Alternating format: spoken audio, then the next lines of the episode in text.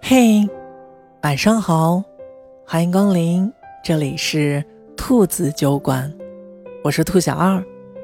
此刻的我在波士顿陪你讲故事，你在哪儿呢？如果你喜欢我的声音，或者想查看更多的节目原文，你可以在微信公众号中搜索“兔子酒馆”，你就能找到他们了。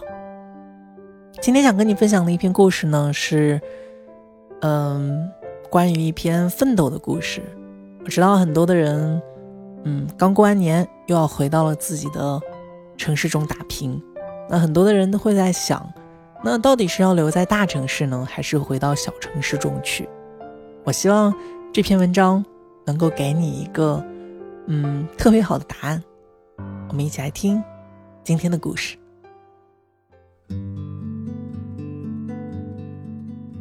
我在北京认识的第一个朋友，今天离开北京了。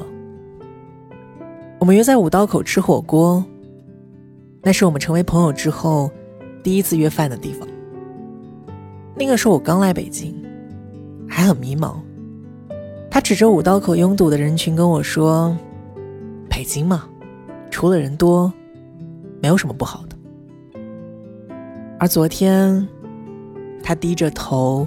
一边用筷子搅着面前的麻将碟，一边说：“北京太挤了。”在北京的这几年，我迎接过一些人，也送走了一些人。关于去和留的利弊，却仍然没有一个明确的答案。为此，我问了我身边的几个朋友，他们有的已经离开。有的走了，又回来。今天我想把他们的故事分享给你，希望能给犹豫的你一点点的帮助。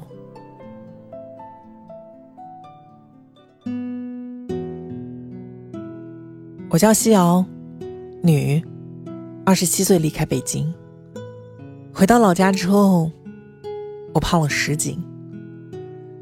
我大学在厦门读的播音主持，坦白讲，我这个人有点虚荣。读播音主持，只是因为喜欢穿漂亮的礼服，喜欢像明星一样的站在舞台上，喜欢成为万众瞩目的焦点。但是，我要的这些，小城市都给不了。于是我一毕业，我就扛着行李去了北京。主持人这个行业。其实是不太稳定的，有的时候一天跑两三个场子，有的时候一个月连一场邀约都收不到。毕业后的那半年，我从原来的九十八斤，瘦到了八十六斤。有一天晚上，我哥给我打电话说，我妈突然晕倒了，正在手术室里做手术，说她刚刚签了病危通知书，叫我赶紧回去。我赶到医院的时候，我妈已经脱离了危险。我哥一边掉着眼泪，一边安慰我说：“好在是有惊无险，要不然你连咱妈的最后一面都见不到。”我永远都记得，我妈在病房里拉着我的手说：“姑娘啊，回家吧，家里有你哥照顾你，妈才能放心啊。”那个时候，他很虚弱，一句话要停顿好几次才能说完。大家都让他休息，但是他不肯。他说怕自己睡一觉就醒不了了。他说他还没看到自己的女儿过上好日子呢。从那天以后，我没有再回过北京。我知道。北京它很好，它有很多的机会。我也知道，也许我多坚持一下，命运它就会突然垂青我。但我更知道，那种差一点就错过亲人最后一面的痛苦，我永远、永远、永远都不想再感受一次了。现在，我在家乡找了一份。特别特别普通的工作。单位离家五分钟，一日三餐我都在家里吃。昨天我称了一下体重，比刚回来的时候还胖了十斤。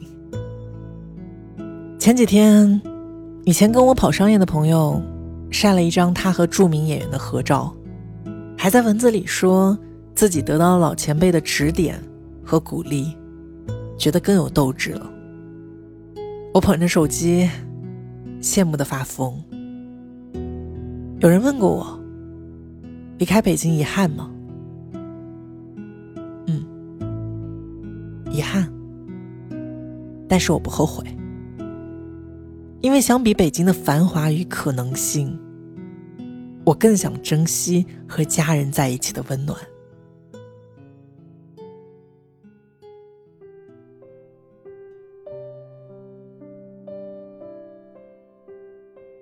我叫黎阳，男，三十四岁重回北京，不是不想走，而是走不掉。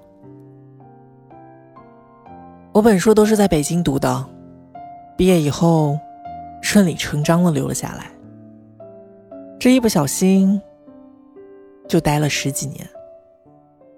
去年是我最崩溃的一年，亲人离世，创业失败。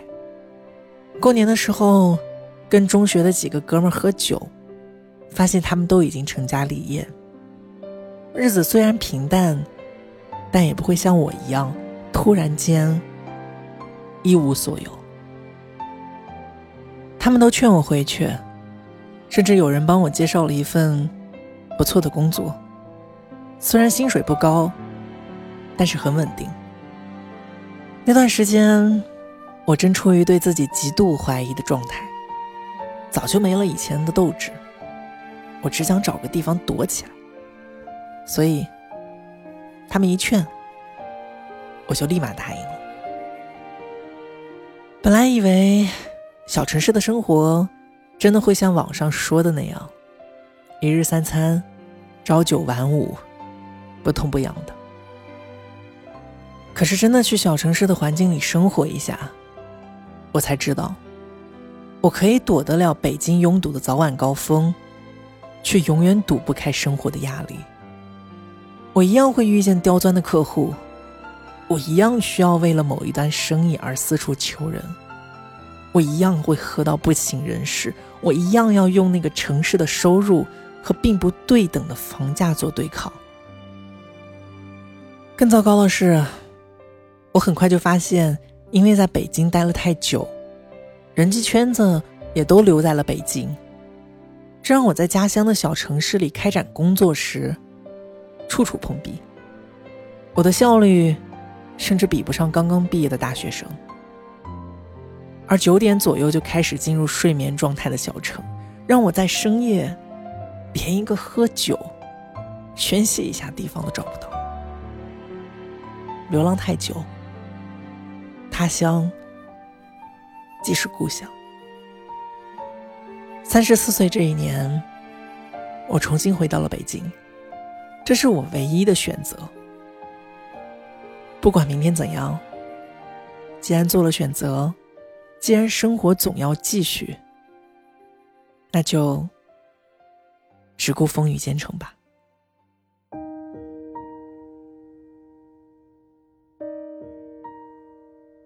我叫一朵云，女，二十六岁离开上海。我以为家乡有爱情。原来也不是。坦白讲，离开上海我挺后悔的。上海曾经是我和他共同向往的地方。第一次扛着行李从虹桥站出来的时候，我们都以为会在那个城市兼得梦想和爱情。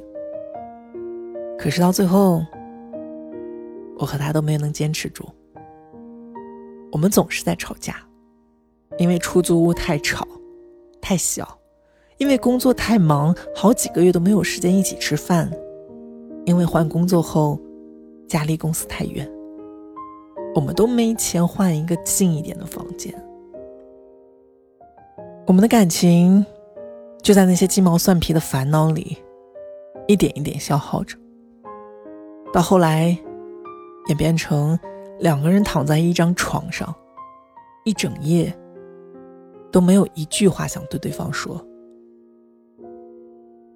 我记得有一次我来例假，去超市买卫生巾，我在货架中间走来走去，把每个牌子的价格对比了一遍，然后我选择了一款最便宜的。选定卫生巾的那一刻，我突然感到一阵心酸。我不明白自己才二十出头，为什么就把日子过成了这样。因为爱情吗？可我已经感觉不到了呀。在那间我和他住了三年的屋子里，我说我想回家发展了。他低着头说也好。曾经，他一句喜欢。让我们变成了最亲密的人。后来，他一句也好，让我们重新成了陌生人。我以为回到家乡，一切都会变得顺理成章，但是也并没有。我今年二十八岁了，有了稳定的工作，却依旧没有遇见相爱的人。前段时间，包文婧和包贝尔在妻子的浪漫旅行中重回成名前的出租屋。包文婧一边哭，一边细数着当年吃过的那些苦。那个曾经爬满蟑螂的小屋，在多年后成为了他们爱情的见证。可是我想到自己，我也终于才明白。我和他没能走到最后，要怪的不是上海，而是那时的我们。我们那个时候只准备好了享受爱情，却忘记了共同承担。如果有重来一次的机会，算了，我们没机会。在我离开上海之后，他也离开了。如今，孩子都有了，应该很幸福吧？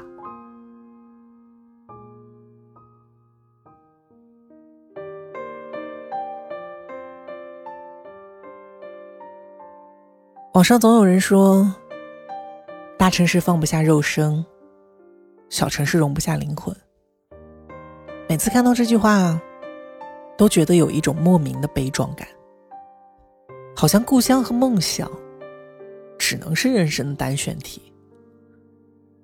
我见过那些在小城市里依然埋头奋斗的人，我也见过在大城市里混吃等死的人。我见过在大城市里朋友爱人都不缺的人，也见过在小城市中迷失自我的人。所以你看，生活会变成什么样子？灵魂如何安放？它跟城市是没有关系的。人的一生，说到底，就是一个又一个选择的结果。不管你选择了故乡，还是北上广，你的人生永远都掌握在你自己的手中。在已经做好选择的人生里，我希望你用心去爱，去拼搏。但是这中间必然会有得失，但我请你相信，我也一定相信，用力对待过的人生，他才没有遗憾。你说对吗？晚安，祝你做个好梦。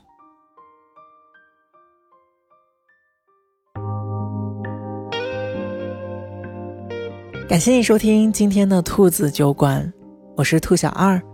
如果你喜欢我的声音，或者想查看节目原文，你可以在微信公众号中搜索“兔子酒馆”，你就能找到了。嗯，时隔大概上个次更新是在十一月份，今天是二月份，差不多三个月没有更新了。